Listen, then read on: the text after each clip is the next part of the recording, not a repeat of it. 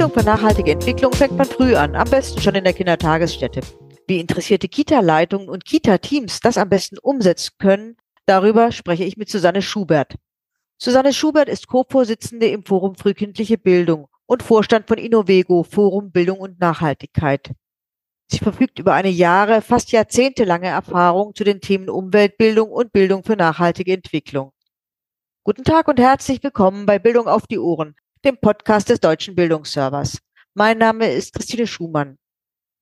Das Forum Frühkindliche Bildung arbeitet an der Umsetzung der Handlungsfelder und Ziele des Nationalen Aktionsplans BNE für diesen Bildungsbereich und hat 2020 den BNE-Referenzrahmen für die frühkindliche Bildung veröffentlicht. Das soll Leitungen und Trägern von Kindertageseinrichtungen, aber auch Erzieherinnen und Erzieher dabei unterstützen, Bildung für nachhaltige Entwicklung verlässlich und wirksam in Kindertageseinrichtungen zu etablieren. Frau Schubert, warum ist Bildung für nachhaltige Entwicklung schon in der frühen Kindheit so wichtig? Das ist relativ einfach, weil die Kinder aufwachsen in einer Welt, die gerade vor großen Herausforderungen bezogen auf Nachhaltigkeitsfragen steht. Also das sehen wir im Moment ja an dem, wie über Energie diskutiert wird oder Verlust von Landflächen, äh, Lebewesen, Aussterberaten etc. Das heißt, es gibt eine ganze Reihe Herausforderungen, vor denen wir stehen. Und da kommen die Kinder ähm, einfach in diese gesellschaftliche Debatte rein. Die wachsen in dieser Zeit auf und äh, bekommen das natürlich auch mit. Das heißt, wir stehen als Gesellschaft vor großen Herausforderungen, wie wir in Zukunft leben wollen und wie wir es schaffen, ähm, dass wir die natürlichen Lebensgrundlagen ähm, hier und auch anderswo erhalten. Und von daher kann man auf der einen Seite zwar sagen, äh, dass Kinder noch zu klein sind dafür, und das ist sicherlich auch in Teilen richtig, weil sie die Komplexität so noch nicht begreifen können. Sie können nicht unbedingt äh, lange Zeiträume schon, ähm, schon eben richtig betrachten, weil natürlich ist der nächste Geburtstag von ihnen unheimlich weit weg. Und gleichzeitig ist es aber so, dass sie lernen müssen, mit Dingen umzugehen. Das heißt, dass sie groß werden in einer Zeit, wo ähm, sie eben sich auseinandersetzen sollen mit Strategien, die wir brauchen, um eben äh, nachhaltige Entwicklung zu gestalten, um die natürlichen Lebensgrundlagen zu erhalten. Und das ist zum Beispiel sowas wie Umgehen mit Dilemmata. Also wie gehe ich eigentlich damit um, wenn etwas äh, abgewogen werden muss, wenn es Vor- und Nachteile in verschiedenen Situationen gibt, dann geht es darum, auch Verantwortung zu übernehmen für Lebewesen oder für Lebensräume, also überhaupt erstmal Bezug von sich und der Welt, dass man eine Verantwortung hat, ähm, eben zu lernen. Und auch sowas, wir wissen zum Teil ja noch gar nicht zu 100 Prozent, wie Lösungen aussehen. Also wir haben natürlich zum Teil Vorstellungen, so wie jetzt in der Energiekrise, dass wir weniger Energie verbrauchen müssen, aber wie das alles gelingt, und gleichzeitig Wohlstand zu erhalten, ist natürlich was, wo wir auch als Gesellschaft auf der Suche sind und wo es auch unterschiedliche Wege gibt. Das heißt, ich brauche auch sowas wie Werkzeuge, wie ich überhaupt ähm, erstmal Teil von so einem Suchprozess sein kann, wie ich auch einfach Handlungsalternativen äh, kennenlerne, also verstehe, dass es immer auch unterschiedliche Wege gibt, etwas zu tun. Das heißt, es ist also sehr komplex und eine grundlegende äh, Sache,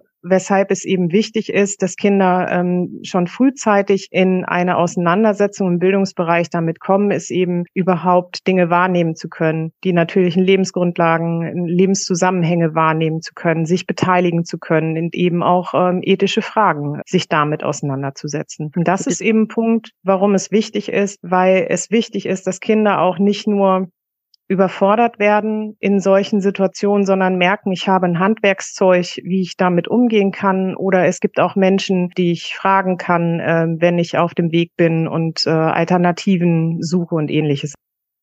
Handlungs- oder dieses Impulspapier, das Sie äh, verfasst haben, ist jetzt, sage ich mal, zwei Jahre alt. Gibt es denn schon so eine Resonanz auf diese Bausteine, auf dieses Papier aus der Community? Können Sie da was einschätzen?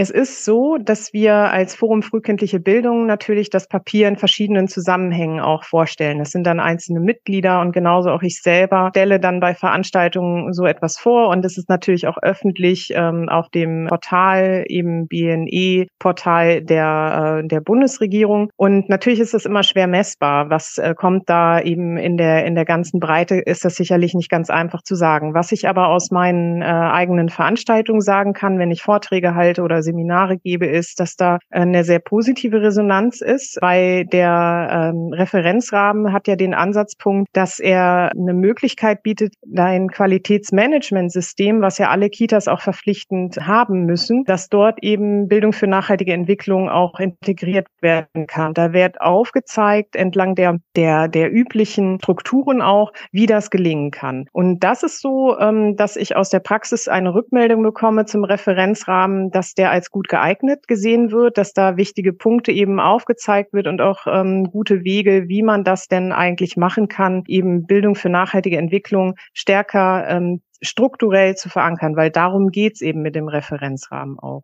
Was auch wir im Moment noch machen, weil eben klar ist, dieser Referenzrahmen, das ist ja so ein, so ein äh, Heftchen, wo sozusagen ganz viele ähm, Sachen aufgemacht sind, also wo dann eben zu Führungsprozessen, zu Unterstützungsprozessen und auch ähm, zu den Kernprozessen eben verschiedene Aspekte beschrieben sind. Und ergänzend dazu ist es so, dass wir ein Material momentan auch entwickeln, was eben noch praxistauglicher sein soll, weil natürlich dieses Heft ist auch klar, das drückt man nicht jeder Erzieherin in die Hand oder jeder pädagogischen Fachkraft, weil es einfach so ist, dass das sicherlich vom QM her gedacht eher was äh, ist, wo Leitung als erste gefragt sind oder wo Träger gefragt sind und Fachberatung. Und gleichzeitig ist dann aber ja immer die Frage, wie kriege ich das eigentlich in mein Kita-Team hinein? Da ist es so, dass wir momentan gerade ein Spiel entwickeln, das auch testen, wo quasi die Kriterien von dem äh, Referenzrahmen übersetzt werden. Also dass es dann was ist, wo man in einer Teamsitzung äh, dann regelmäßig einen Tagesordnungspunkt haben kann und zum Beispiel ähm, sich verschiedene Karten rausnimmt, sich dann ein eine aussucht, mit der man sich mehr auseinandersetzen möchte, um sich der Thematik noch mehr äh, zu nähern oder auch regelmäßig äh, sicherzustellen, dass man regelmäßig sich auseinandersetzt. Das kann dann sowas sein, dass ich äh, mein Umfeld unter die Lupe nehme. Wo finde ich eigentlich noch andere Akteure, die sich zu Nachhaltigkeitsfragen auf den Weg machen? Das kann äh, eine Frage sein, wo es um die eigene Beschaffung in der Einrichtung geht oder ähnliches.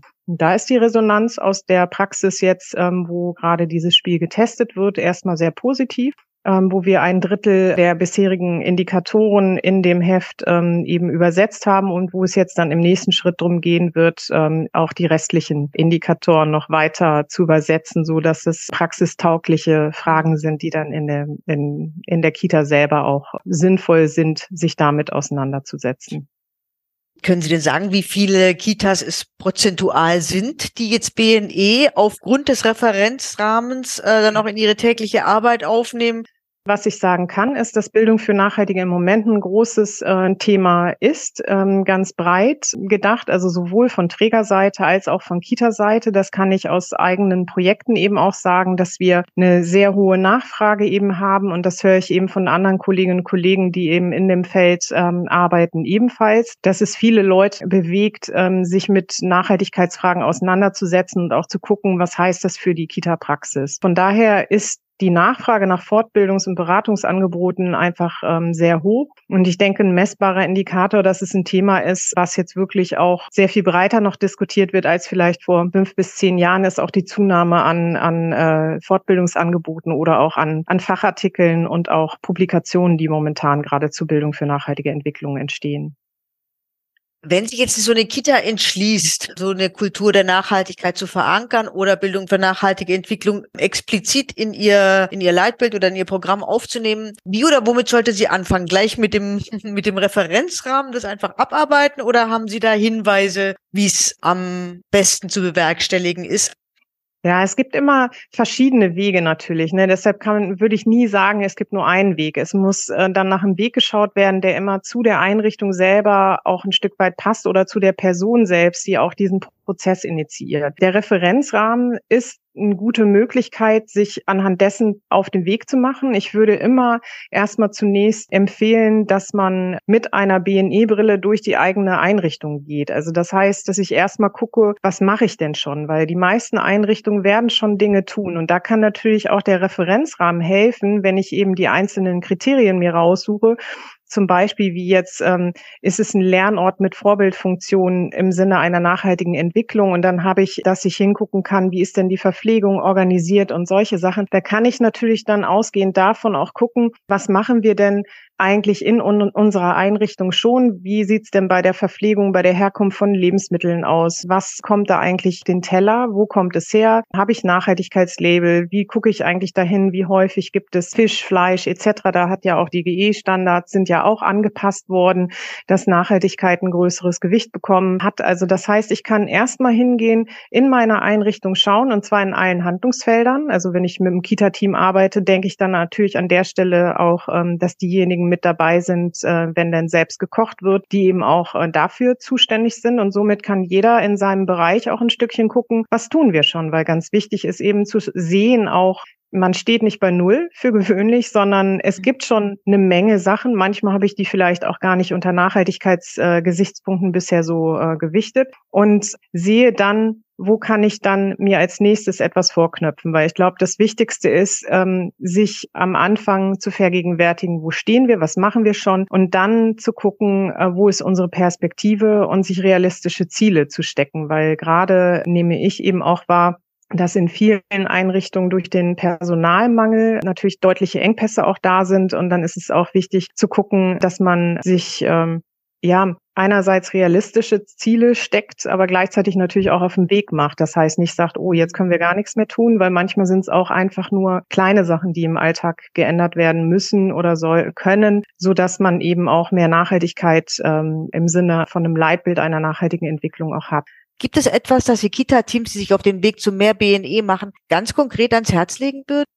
Ich denke, ganz wichtig ist am Anfang, sich die Stärken, das Wissen im Team zu vergegenwärtigen auch und dann ausgehend davon zu, zu gucken, was machen wir schon im Bildungsalltag? Wo machen wir vielleicht schon Dinge wie die spielzeugfreie Zeit, die wir eher an unter äh, dem, wie wir Kinder stark machen, auch äh, in Zeiten von allgegenwärtigen Konsum anzugucken, dass man da auch nochmal gucken kann, okay, ähm, das hat auch eine Nachhaltigkeit-Ebene oder wie können wir mit Kindern das Thema Spielzeug äh, thematisieren, dass wir wird an verschiedenen Stellen sicher schon vorkommen, aber vielleicht kann man das eben immer auch erweitern. Weil mein Punkt ist äh, im Grunde immer, wenn ich mit Kitas arbeite, es geht nicht darum, noch etwas oben drauf zu packen, sondern das, was mhm. bisher gemacht wird, anders zu machen. Also mhm. wo steckt in meinem Alltag eigentlich sowas drin? Und da kann ich auch über den Wert von Dingen nachdenken. Also was ist mir eigentlich äh, wichtig, wenn ich wieder bei ethischen Fragen sind, Kindern eben da Zugänge zu schaffen, auch über ihre eigenen Werte nachzudenken und darüber auch nachzudenken, äh, wovon hängt eigentlich der Wert von etwas ab? Also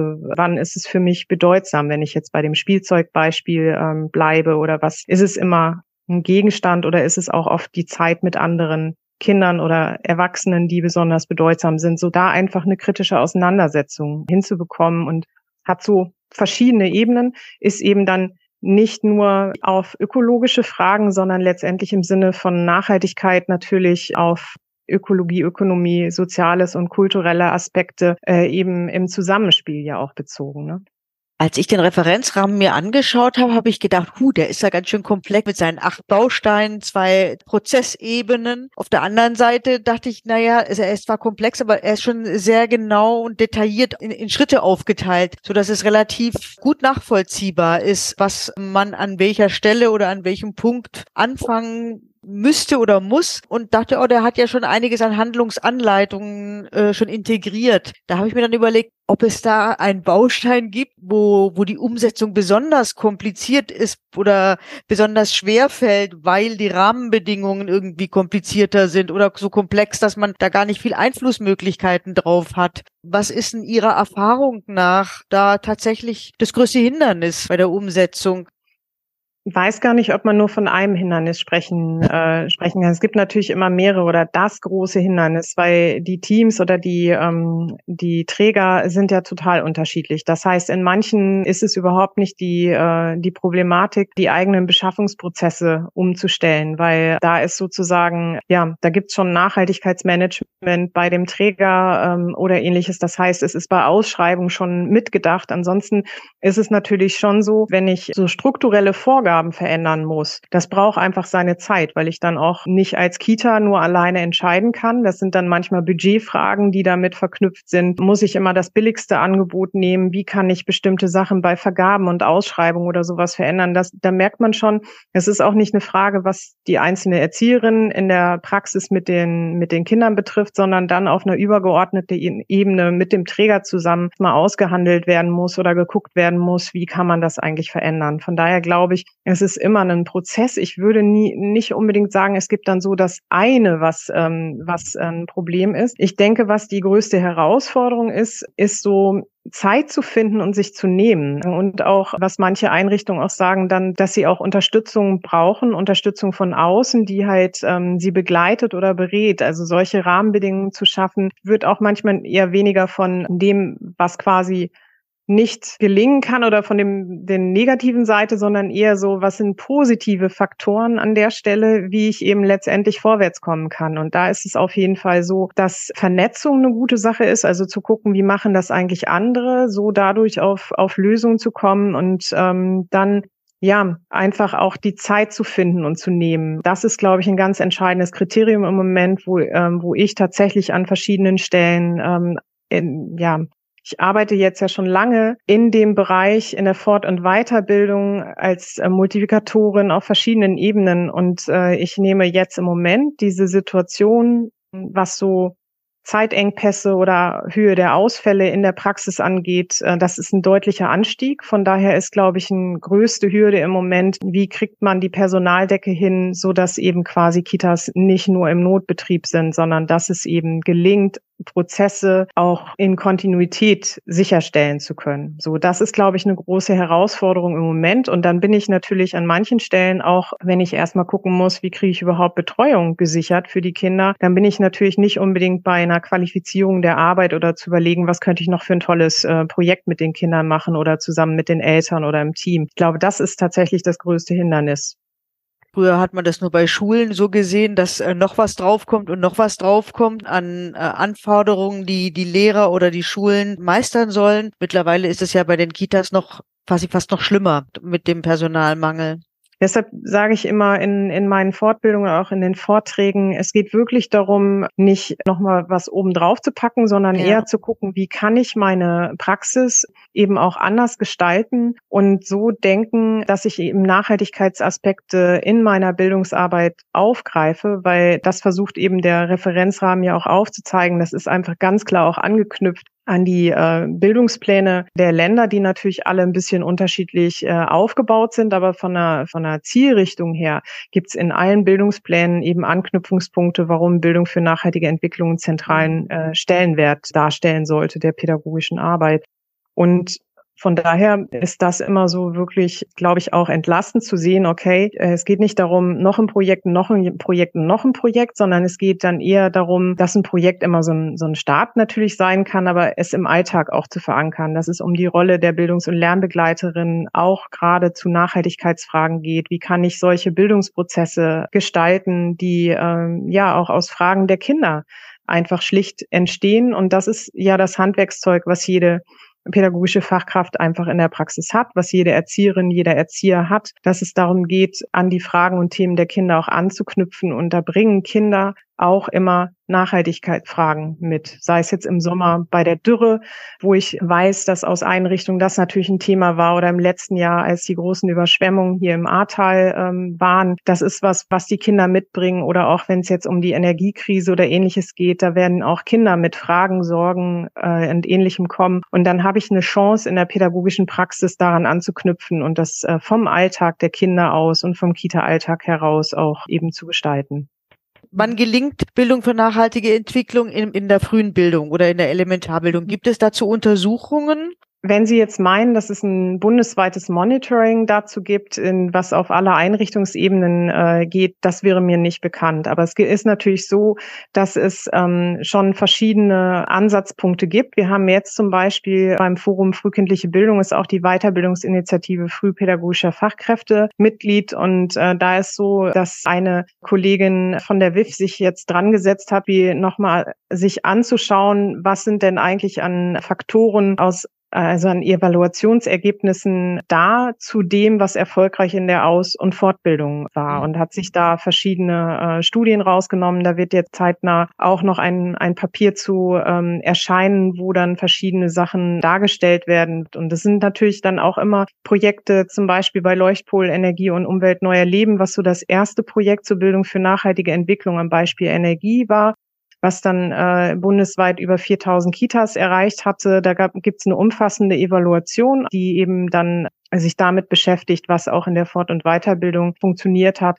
Genau, das eben äh, bei Leuchtpool, äh, eben bei dem bundesweiten äh, Projekt, was über 4000 Kitas eben erreicht hatte, dass es da eine begleitende Evaluation gab, wo eben äh, auch Kitas befragt wurden an der Stelle, wo es einmal um die äh, Fort- und Weiterbildung ging, aber auch darum zu gucken, was kommt in der Praxis an. Also da gibt es solche Untersuchungen ähm, schon. Und auch natürlich so äh, Stiftung Haus der kleinen Forscher, die momentan als einen Zweig eben auch äh, Bildung für nachhaltige Entwicklung ja in ihrem Angebot haben. Die evaluieren natürlich auch ihre Fort- und Weiterbildung. Also von daher gibt's da schon diese Elemente, aber dass man flächendeckend ähm, so ein Monitoring gemacht hätte, ähm, wäre mir jetzt an der Stelle nicht bekannt. Ich höre heraus, dass es vor allem gute Weiterbildungsangebote für Erzieherinnen sind, die einen Unterschied machen. Gibt es noch andere Faktoren, wir haben ja im Moment den nationalen Prozess zur Bildung mhm. für nachhaltige Entwicklung mit der nationalen Plattform und da gibt es natürlich auch eine begleitende, äh, begleitendes Monitoring, die auch immer wieder noch darauf hinweisen, wo Handlungsbedarfe sind, dass zum Beispiel in Ausbildung noch mehr passieren muss und ähnliches. Also wo auch noch gesagt wird, dass die strukturelle Verankerung noch weiter vorangetrieben werden äh, werden muss und dass eben auch geguckt werden ähm, sollte, dass es eben nicht nur stehen bleibt äh, bei immer dem Modellcharakter, sondern dass es eben Teil des äh, Alltags und auch nicht dieses, dass es noch oben drauf kommt, noch zusätzlich noch nebenbei, wenn man fertig ist mit einem anderen, sondern dass eben da so diese Perspektive eine andere sein müsste. Um das Gespräch jetzt abzuschließen, noch eine letzte Frage. Was ist Ihnen besonders wichtig, wenn Sie an Bildung für nachhaltige Entwicklung in Kindertageseinrichtungen denken? dass es nicht darum geht, Katastrophenpädagogik zu machen, sondern das Gegenteil ist der Fall, dass es äh, wichtig ist, sich gemeinsam mit den Kindern auf den Weg zu machen und wirklich vom Alltag auszugehen die Kinder stark zu machen, mit dem heute, hier und jetzt umzugehen und Wege zu finden, Nachhaltigkeitsfragen auch auf den Grund zu gehen. Dass es nicht darum geht, dass sie mit Problemen überhäuft werden, sondern eher, dass sie sozusagen ja ins Tun kommen und Lust haben, darauf ähm, Zukunft zu gestalten und die Gegenwart jetzt im Moment zu gestalten, ausgehend von ihrer eigenen Lebenswelt. Ich, das ist was, was total wichtig ist, weil manchmal ähm, ja ist vielleicht die die Sorge, ob der ganzen Herausforderung, die es im Moment rundherum gibt, dass es so negativ aufgeladen ist und äh, den Kindern nur Verzicht gepredigt werden soll oder ähnliches. Nein, es geht eher darum, dass die Kinder ähm, stark werden in dem, was sie tun und dass sie sich auch selber als selbstwirksam erleben, dass sie eben ihren Alltag gestalten können und dass das auch möglich ist und wie das möglich ist, dass man sich gemeinsam eben auf den Weg machen kann. Ich glaube, das ist, ähm, das ist was, was ich ganz entscheidend finde. Vielen Dank für das Gespräch, Frau Schubert. you